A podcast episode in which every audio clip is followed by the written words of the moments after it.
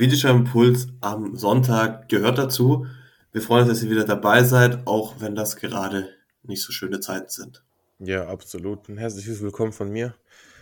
Wir möchten heute mal wieder über die Ukraine reden, beziehungsweise den Krieg, der da gerade stattfindet. Es ist, es gibt dieses Zitat von Willy Brandt, der Frieden ist nicht alles, aber alles ist ohne den Frieden nichts. Ja. Und so, ich lebe hier immer noch im Frieden, wir leben hier immer noch im Frieden.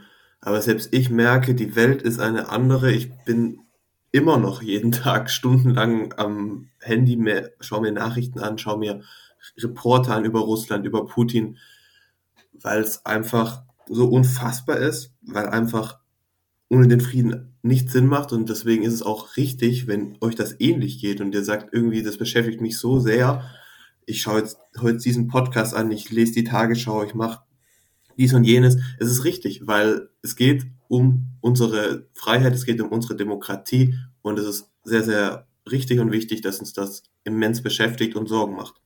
Absolut. Ich meine, ich hätte niemals gedacht, dass ich mal persönlich, beziehungsweise, naja, dass, dass ich sowas mitbekomme, dass wirklich Krieg in Europa dann wieder ausbricht und wie Krieg in Europa. Es war schon, ähm, ja, es hat mich schon sehr schockiert, muss ich sagen. Ich habe damit gar nicht gerechnet.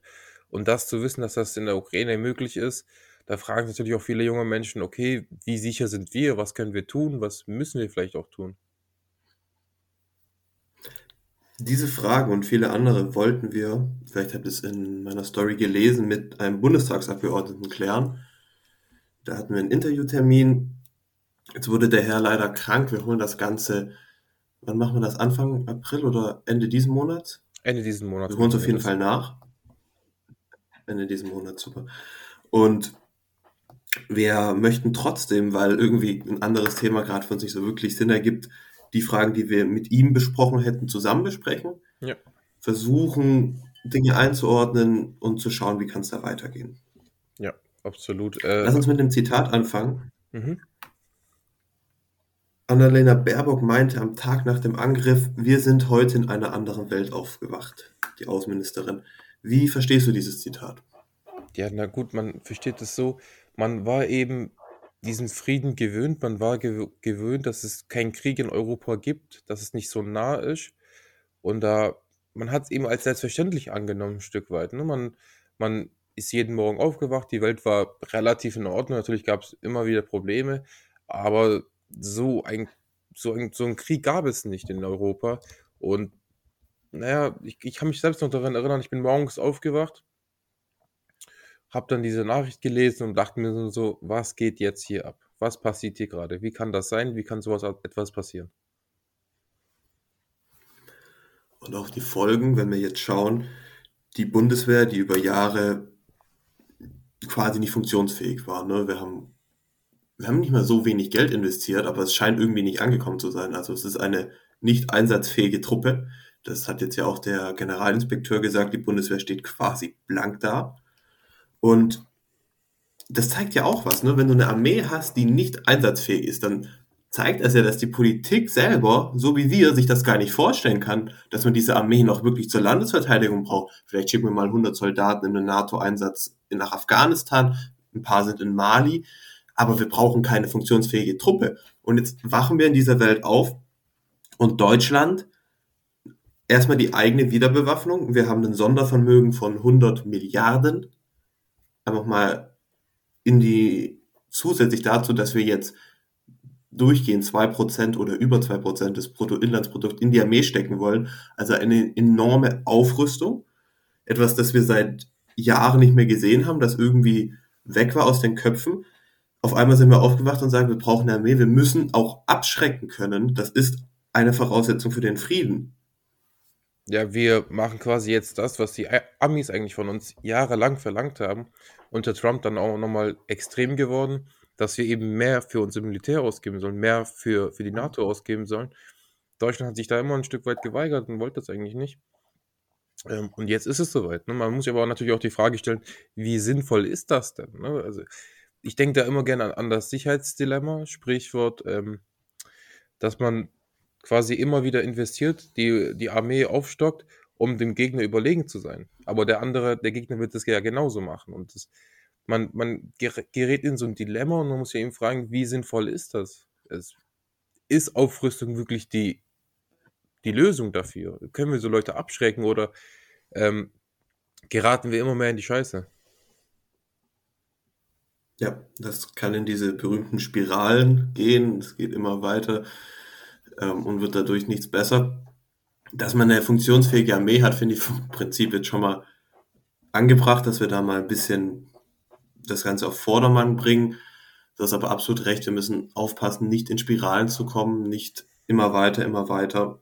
Es ist nichts Ungefährliches. Anderes Stichwort, Deutschland als Land, das keine Waffen liefern wollte in Kriegsgebiete, war ausgeschlossen. Wir haben uns lange geweigert. Ich habe eine Umfrage auf meinem privaten Instagram-Account gemacht, weil mich das sehr, sehr beschäftigt hat. Ich hab, äh, kann ja sehen, wer was abgestimmt hat. Du hast am letzten Donnerstag habe ich die Samstag. Ich habe letzten Samstag vor acht Tagen diese Umfrage gemacht. Du hast für Nein gestimmt. Was ist deiner Meinung nach falsch an Waffenlieferungen an die Ukraine?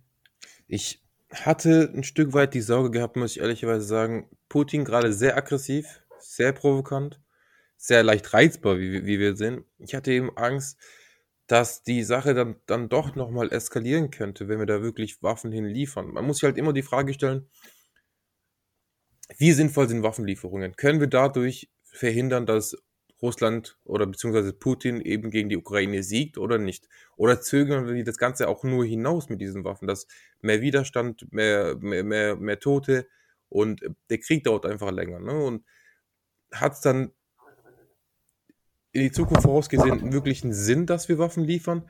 Oder eben diese Frage, zögern wir diesen Krieg nur heraus und verursachen dadurch viel mehr Leid als, als normal? Ist ein absolut valider Punkt.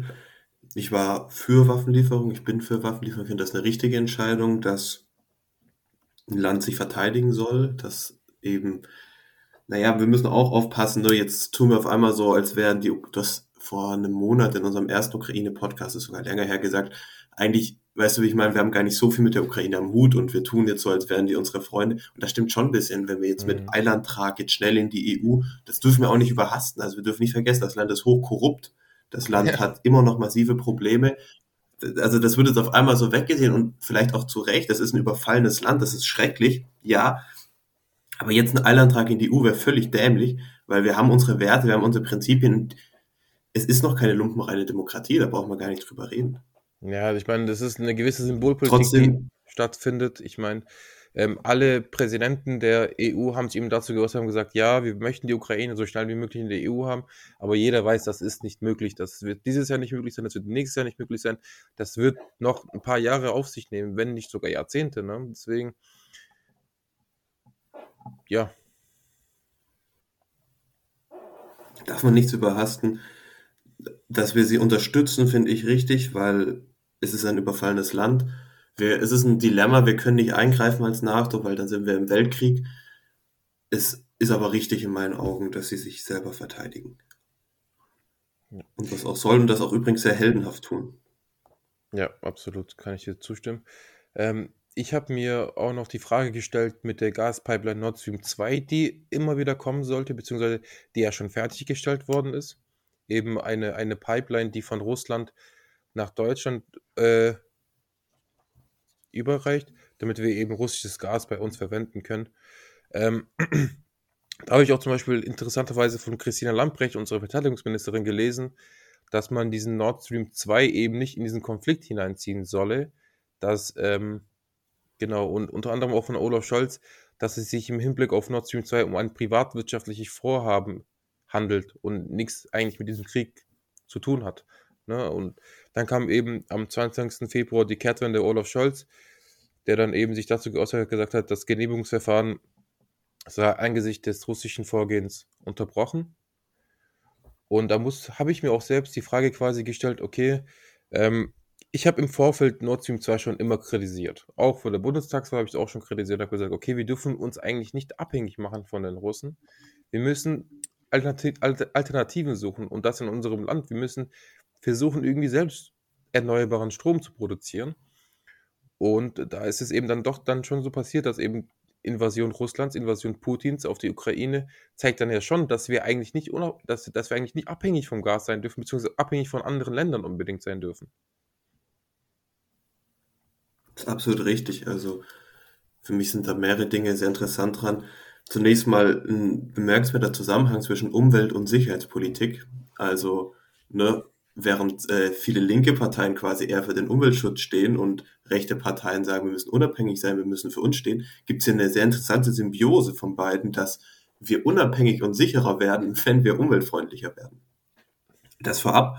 Und dann möchte ich aus der ganzen Sache auf was Generelleres schließen. Das Verhalten Deutschlands in meinen Augen international katastrophal, peinlich mit Nord Stream 2. Das hat uns jeder gesagt. Es gab auch inner, immer innerhalb des Landes große Widerstände. Die Grünen tun sich massiv schwer. Die haben das auch nicht gut gefunden, das jetzt tragen zu müssen in der Regierung. Äh, Scholz wollte das ziemlich äh, gerne haben. Du hast diese komischen Verquirlungen mit Gerhard Schröder. Aber wie gesagt, die Polen, die Amis, alle haben gesagt, macht das nicht. Ne, macht euch nicht abhängig von Russland. Das kann es nicht sein. Es gibt einen Grund. Diese Pipeline, wie du gesagt hast, verläuft von Russland direkt nach Deutschland. Warum?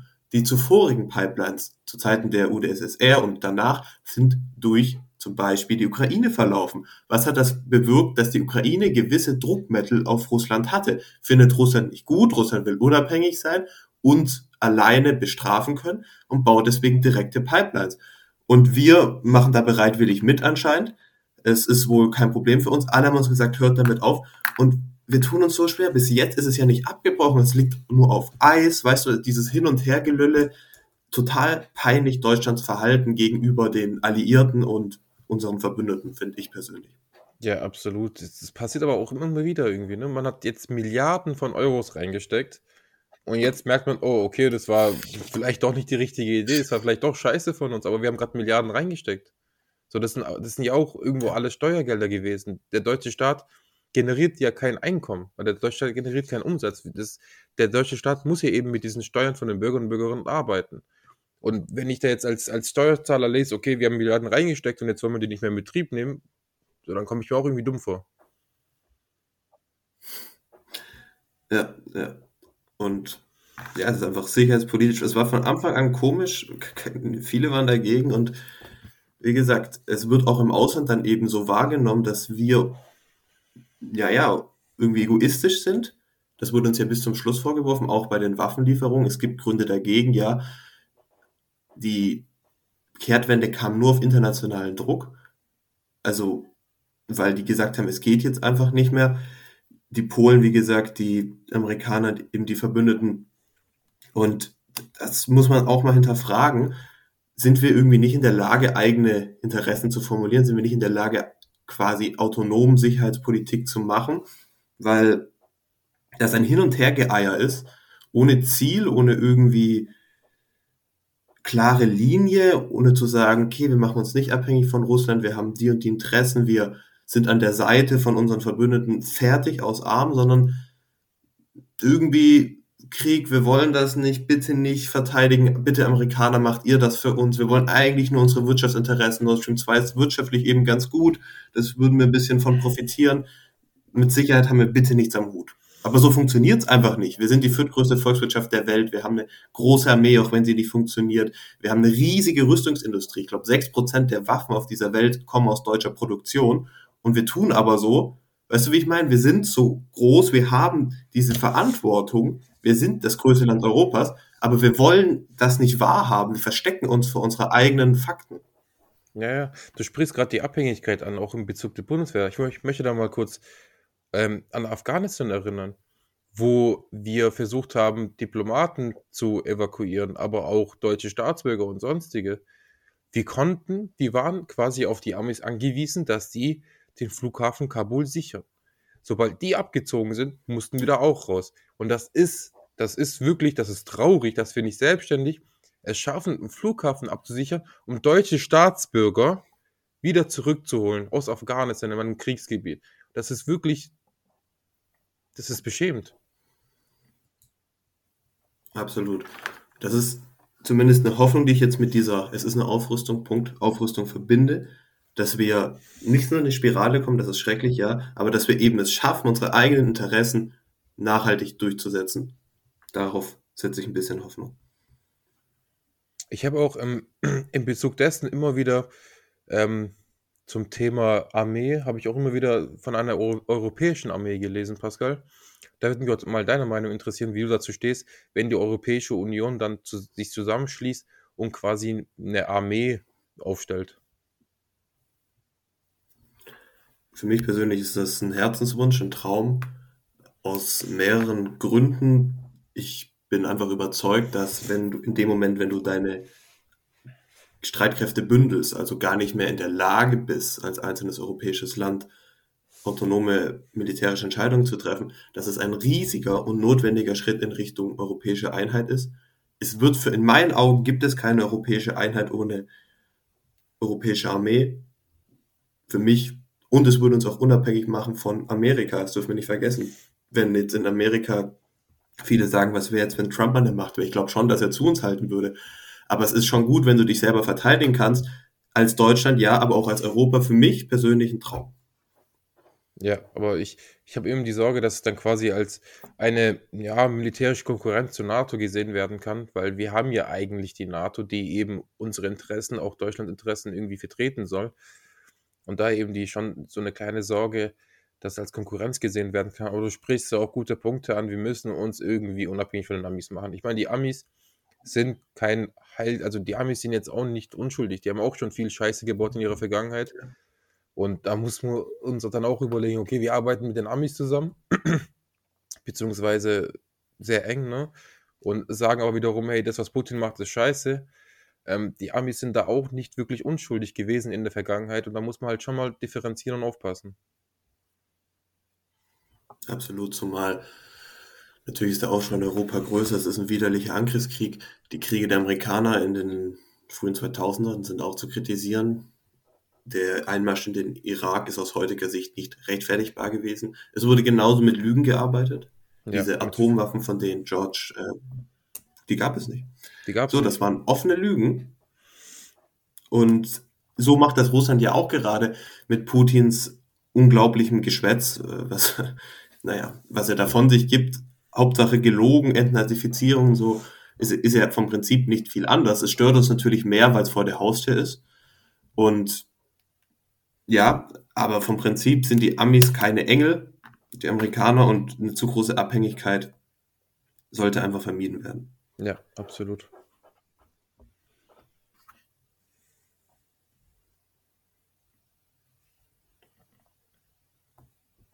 Wir haben viele Punkte, die wir noch ansprechen können. Lass uns über eine interessante Abstimmung reden mhm. im UN-Sicherheitsrat. Beziehungsweise es gibt ja einmal, es darf mit der Begrifflichkeit nicht durcheinander kommen, es gibt einmal eben, wo die fünf Länder vertreten sind, die USA, wir haben Russland, wir haben China, Frankreich und Großbritannien. Das ist eben, ist nicht durcheinander kommen, das ist der Sicherheitsrat. In dem wurde äh, eben abgestimmt, ob, ob dieser Angriff verurteilt wird, eine Resolution der UN.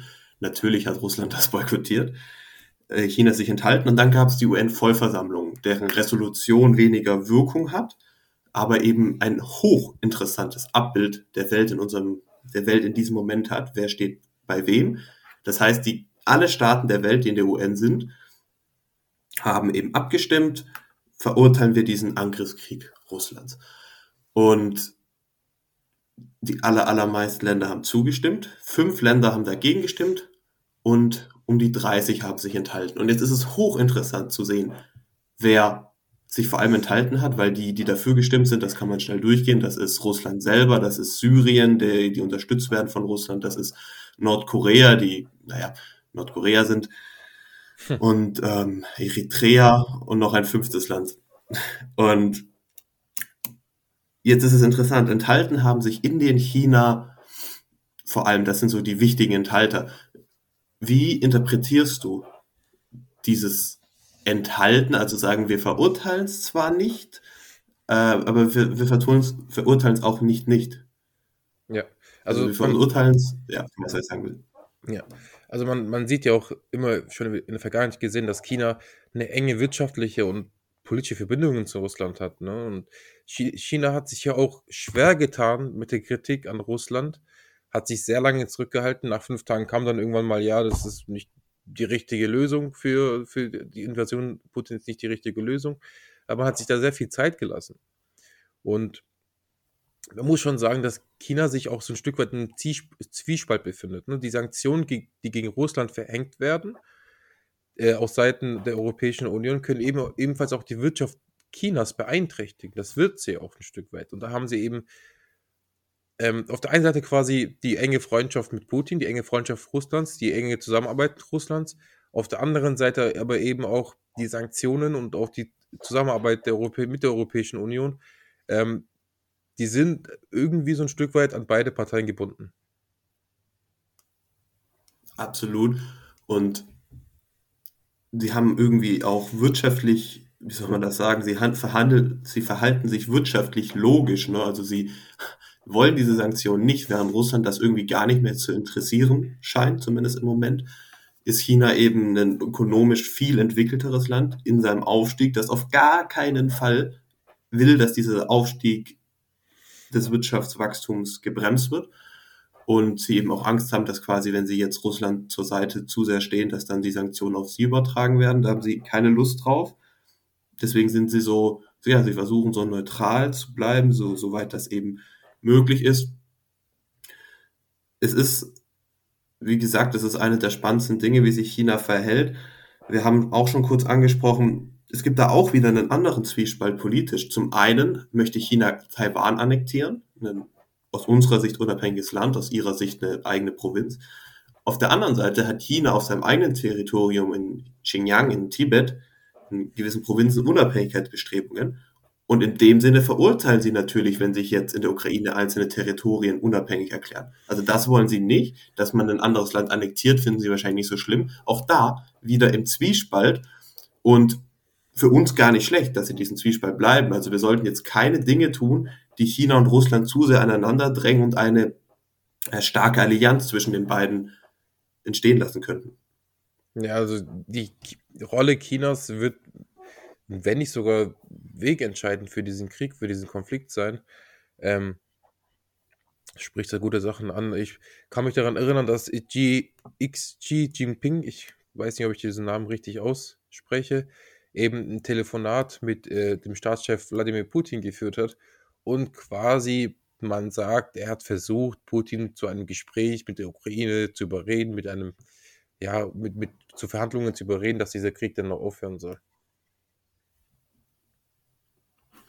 Verhandlungen versuchen wir jetzt auch gerade aktuell. Der israelische Ministerpräsident Bennett ist jetzt bei Putin gewesen, jetzt heute bei Scholz.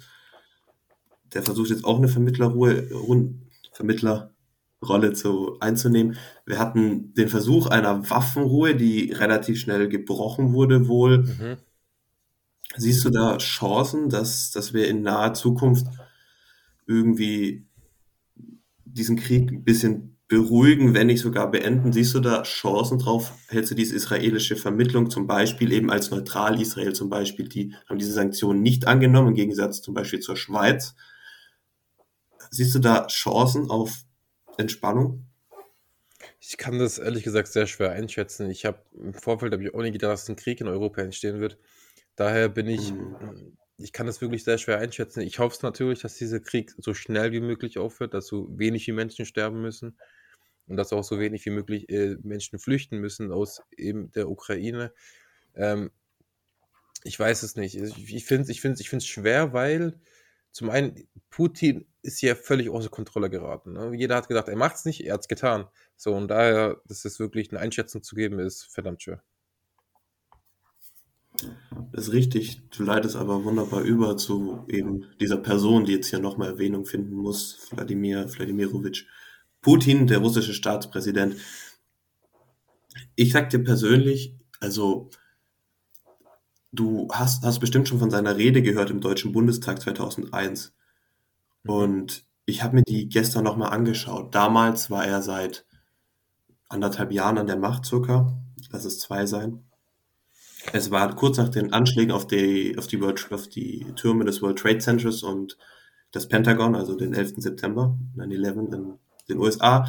Und dann kommt dieser relativ frische russische Präsident, relativ jung.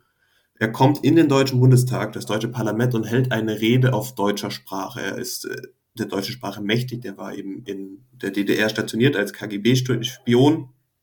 Und ich habe mir gestern diese Rede nochmal angehört. Und da redet ein ganz anderer Mensch. Er redet von, wir sind auf der Seite der USA, Russland im Kampf gegen den Terrorismus. Wir stehen da voll dahinter, ohne Wenn und Aber. Wir möchten mehr europäische Zusammenarbeit. Russland ist ein friedliebendes europäisches Land. Wir haben als oberste Interesse haben wir Russen nach diesem schrecklichen letzten Jahrhundert mit so vielen Kriegen hat der russische Staat das Ziel, den Frieden in Europa zu wahren.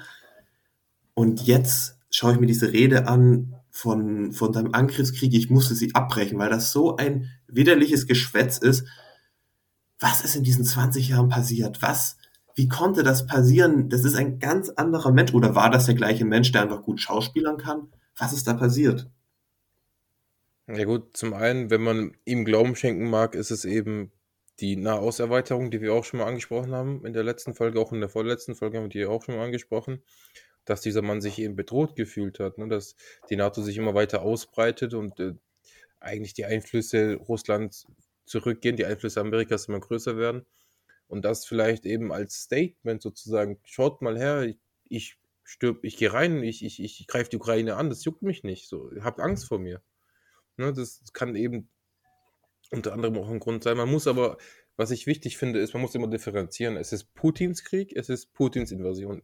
Das russische Volk hat erstmal damit nichts zu tun. Das russische Volk möchte das nicht und verachtet diesen Krieg auch. Es gibt zigtausend Demonstrationen, auch in Russland, unter anderem in Moskau und allen großen Städten, die diesen Krieg verachten, die diesen Krieg nicht wollen. Ich kenne russische Boxer oder ukrainische Boxer zum Teil auch, die auf Instagram posten, hey, schickt eure Kinder nicht, Kinder nicht an die Grenze, wir möchten nicht kämpfen, wir sind eigentlich Brüder, wir sind ein Volk, wir haben eine Kultur. Ja, da muss man eigentlich immer differenzieren. Und wenn wir da vielleicht ein Stück weit auf das, auf, auf das Thema der Sanktionen zu sprechen kommen, die Sanktionen, die gegen Russland verhängt werden, werden sehr stark die Bevölkerung treffen und Putin nicht wirklich selbst. Findest du das falsch? Das muss man, also ich, ich, ja, also es tut mir auf, auf der einen Seite leid, weil eben die russische Bevölkerung dafür nichts kann. So, die Russen gehen, mhm. die, die russische Bevölkerung geht ja nicht hin und sagt zu Putin, ey, greif den jetzt mal an, ja, ich, ich unterstütze dich da. Ne? Viele ver, verabscheuen eben diese Tat. Aber man muss ja irgendwie versuchen, Mittel zu finden, Putin zu stoppen. Und was für Mittel bleiben uns da? Sollen wir die NATO dahin schicken? Das wollen wir nicht. Dann herrscht ein dritter Weltkrieg. Wollen wir äh, Waffen liefern, diesen Krieg hinauszögern? Weiß ich nicht. Und dann eben dann das Thema Sanktionen. Man muss ja irgendwie diesen Präsidenten treffen und man hofft wahrscheinlich einfach darauf, dass eben der Unmut in dieser Bevölkerung größer und größer wird, der Druck immer weiter steigt und Putin sich dann irgendwann gezwungen fühlt, aufzuhören. Es ist wirklich ein schwieriges Thema. Diese Hoffnung, dass Sanktionen einen Wandel im Volk herführen, und das ist nochmal wichtig zu betonen, das sagen wir, kann man nicht oft genug sagen, ja, die Russen und am wenigsten in Russland lebende Deutsche, aber die Russen sind nicht schuld an diesem Krieg, das ist Putins Krieg. Ja, ich möchte auch nochmal gesagt haben. So, das war ab. Und dann die Sanktionen treffen das Volk, das ist nicht fair, das ist nicht gut. Die Frage ist, ist es ein notwendiges Übel? Und du hast gesagt eben, man hat so diese Hoffnung ein bisschen, okay, die Sanktionen bewirken einen Wandel im Volk, dass sie sagen, wir wollen Putin nicht mehr, seine Zustimmungswerte sind noch leicht gesunken. Wir sollten aber nicht vergessen, Russland ist keine Demokratie. Punkt. Russland ist nicht demokratisch. Es gibt keine demokratischen Wahlen in Russland. Die Demonstrationen, die du angesprochen hast, werden niedergeklüppelt. Jetzt wurde die Presse noch weiter zensiert. Das heißt, alle Pfeiler der Demokratie sind quasi ausgehebelt. Das heißt, dieses sanktionierte Volk kann gar nicht so viel machen. Jeder, der auf eine Demonstration in Moskau geht, ist ein todesmutiger Mensch. Oder todesmutig geht jetzt vielleicht zu weit, aber er riskiert Verhaftung, er riskiert oder sie riskiert sehr, sehr viel, ihren Job zu verlieren, alles. Und es ist eben nicht ohne weiteres für die Russen jetzt möglich, wegen der Sanktionen eben Druck auf das System zu machen. Vielleicht ist die Chance sogar höher bei den Oligarchen. Wir haben in Russland eine Kleptokratie, eine Oligarchie. Wir haben sehr wenige, die sehr, sehr viel besitzen. Das ist eben nach dem Zusammenfall der Sowjetunion, haben sich einige wenige massiv bereichert und haben bis heute hohe Kontrolle über große Teile der Wirtschaft. Die haben vielleicht sogar ein bisschen mehr Einfluss, wenn die jetzt nicht mehr ihre Geschäfte machen können, dass die Putin zu einem Umdenken bewegen. Aber selbst die sind relativ gleichgeschalten in seinem System. Hat er schon große Macht. Also, wenn jemand Widerstand leisten kann, dann in seinem nahen Umfeld. Aber das hat er ja auch so ausgewählt, dass es Lavrov und andere eben ihm treu ergeben sind, der Außenminister. Also, es ist schon fraglich, wie weit diese Sanktionen jetzt ein Umdenken bewegen können. Das ist schon richtig. Trotzdem sind sie natürlich notwendig, weil wir das nicht einfach so akzeptieren können. Ja, du hast eigentlich ganz gut zusammengefasst, was passiert. Was ich mache mir eben, ich habe auch große Sorgen eben, der hier in Deutschland lebenden Russen zum Teil, weil ich auch letztens erst mitbekommen, in gar nicht so weit weg von mir gibt es ein Restaurant. Ich nenne den Namen jetzt nicht, zur Sicherheit einfach mal. Und der hat quasi öffentlich auf seiner Homepage gepostet, dass er keine russischen Bürger mehr mit einem russischen Pass bedienen möchte und dass sie nicht willkommen sind, dass sie gar nicht erst herkommen sollen. Das ist ja auch schon, also da frage ich mich eben wieder, wie sagen jetzt hier im Podcast die russische Bevölkerung, die in Russland lebt, die kann nichts dafür. Was kann dann erst recht äh, die, der hier lebenden Russen, die können ja auch noch weniger was dafür. Und die dann deswegen auszuschließen, nur weil sie Russen sind, das grenzt an Rassismus. Das ist Rassismus. Absolut.